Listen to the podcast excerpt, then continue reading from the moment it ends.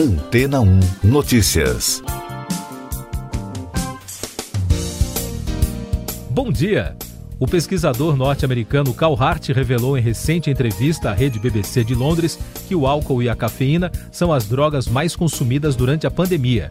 Mas apesar da constatação, o neurocientista e professor do Departamento de Psicologia e Psiquiatria da Universidade Columbia em Nova York ressalta que o maior consumo dessas substâncias não quer dizer necessariamente que haverá uma dependência após o fim da pandemia, lembrando o fato de que a cafeína não está presente apenas no café e na barra de chocolate, mas também em analgésicos e inibidores de apetite.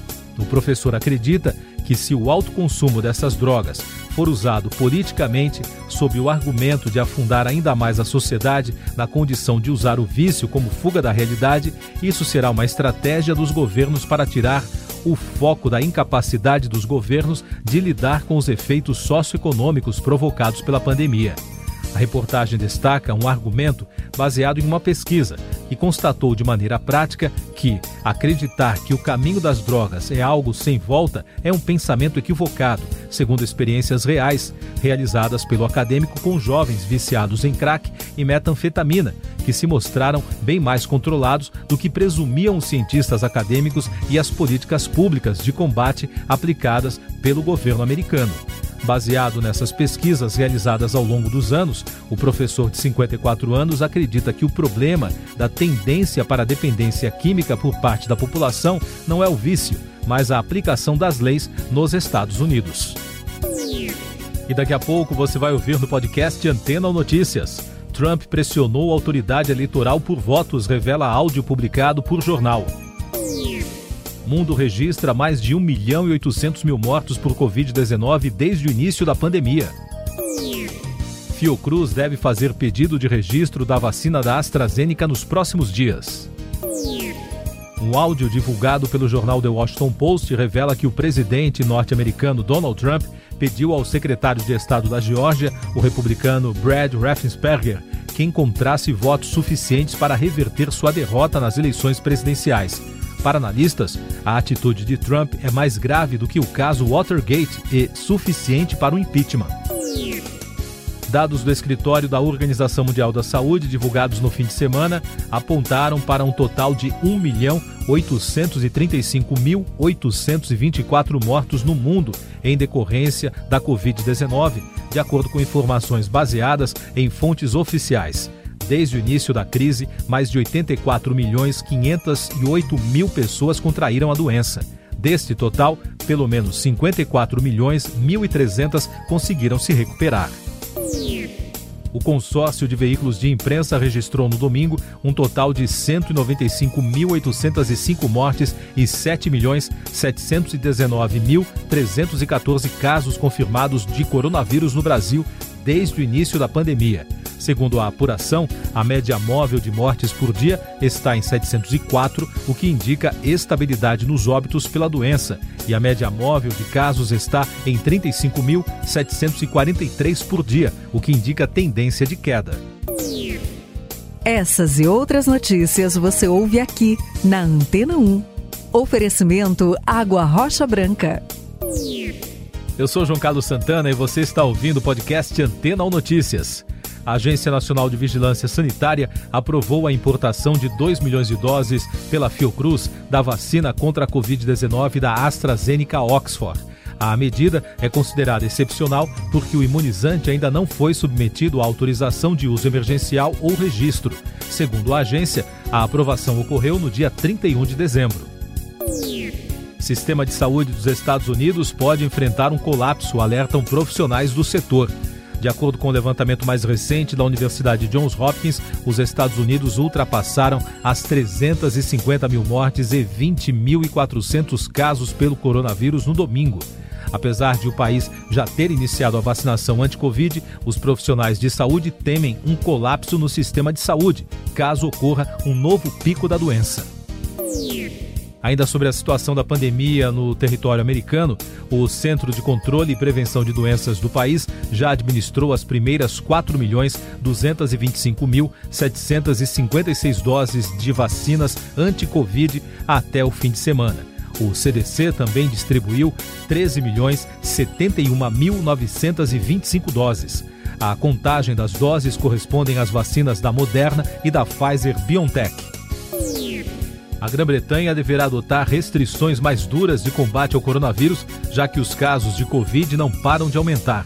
Apesar do alerta, o primeiro-ministro britânico Boris Johnson disse no domingo que as escolas que reabrem nesta segunda são seguras e as crianças devem continuar frequentando as unidades onde for permitido.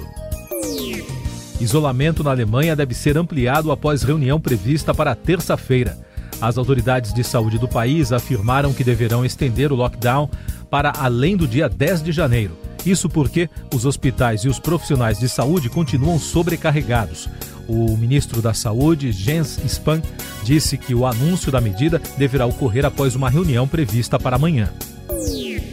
Outros destaques internacionais no podcast Antena 1 Notícias. A edição deste ano da cúpula do Conselho de Cooperação do Golfo na Arábia Saudita, agendada para terça-feira, tem como expectativa o fim da crise entre o Catar e os países do Golfo e o Egito. Segundo analistas, o processo deve ser resolvido até a reunião.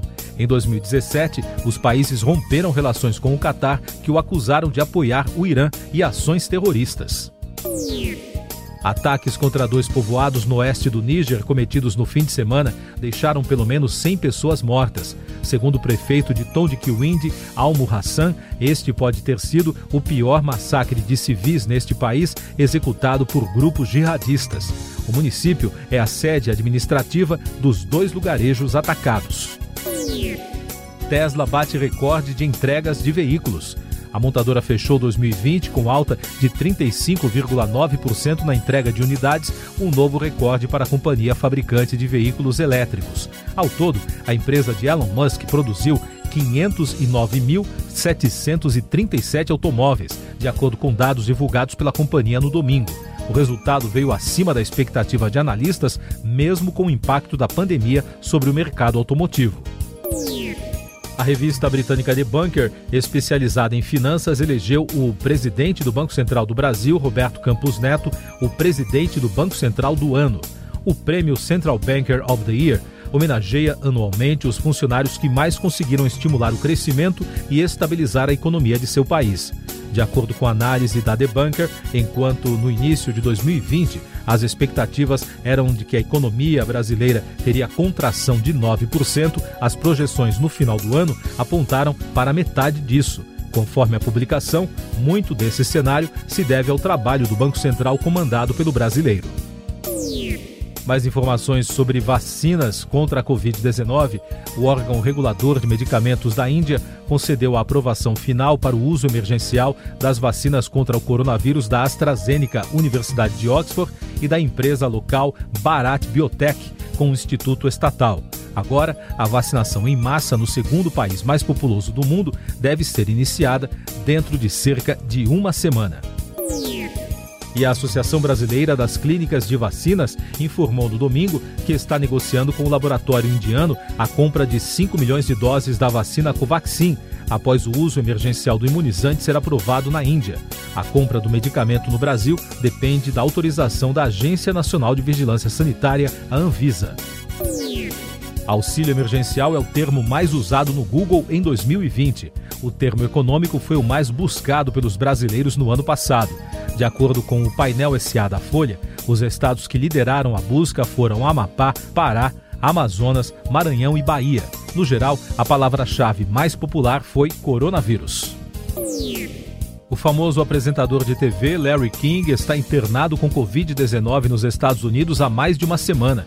De acordo com a imprensa do país, fontes da família informaram que o ex-jornalista da rede CNN, de 87 anos, recebe tratamento no Centro Médico Cedro Sinai, em Los Angeles. King tem diabetes tipo 2, um dos fatores de risco para a doença. A Secretaria de Comércio Exterior do Ministério da Economia suspendeu a exportação de seringas e agulhas para viabilizar a vacinação contra a Covid-19 no Brasil. Segundo a portaria, a restrição começou a valer no dia 1 de janeiro. Siga nossos podcasts em antena1.com.br. Este foi o resumo das notícias que foram ao ar hoje na Antena 1.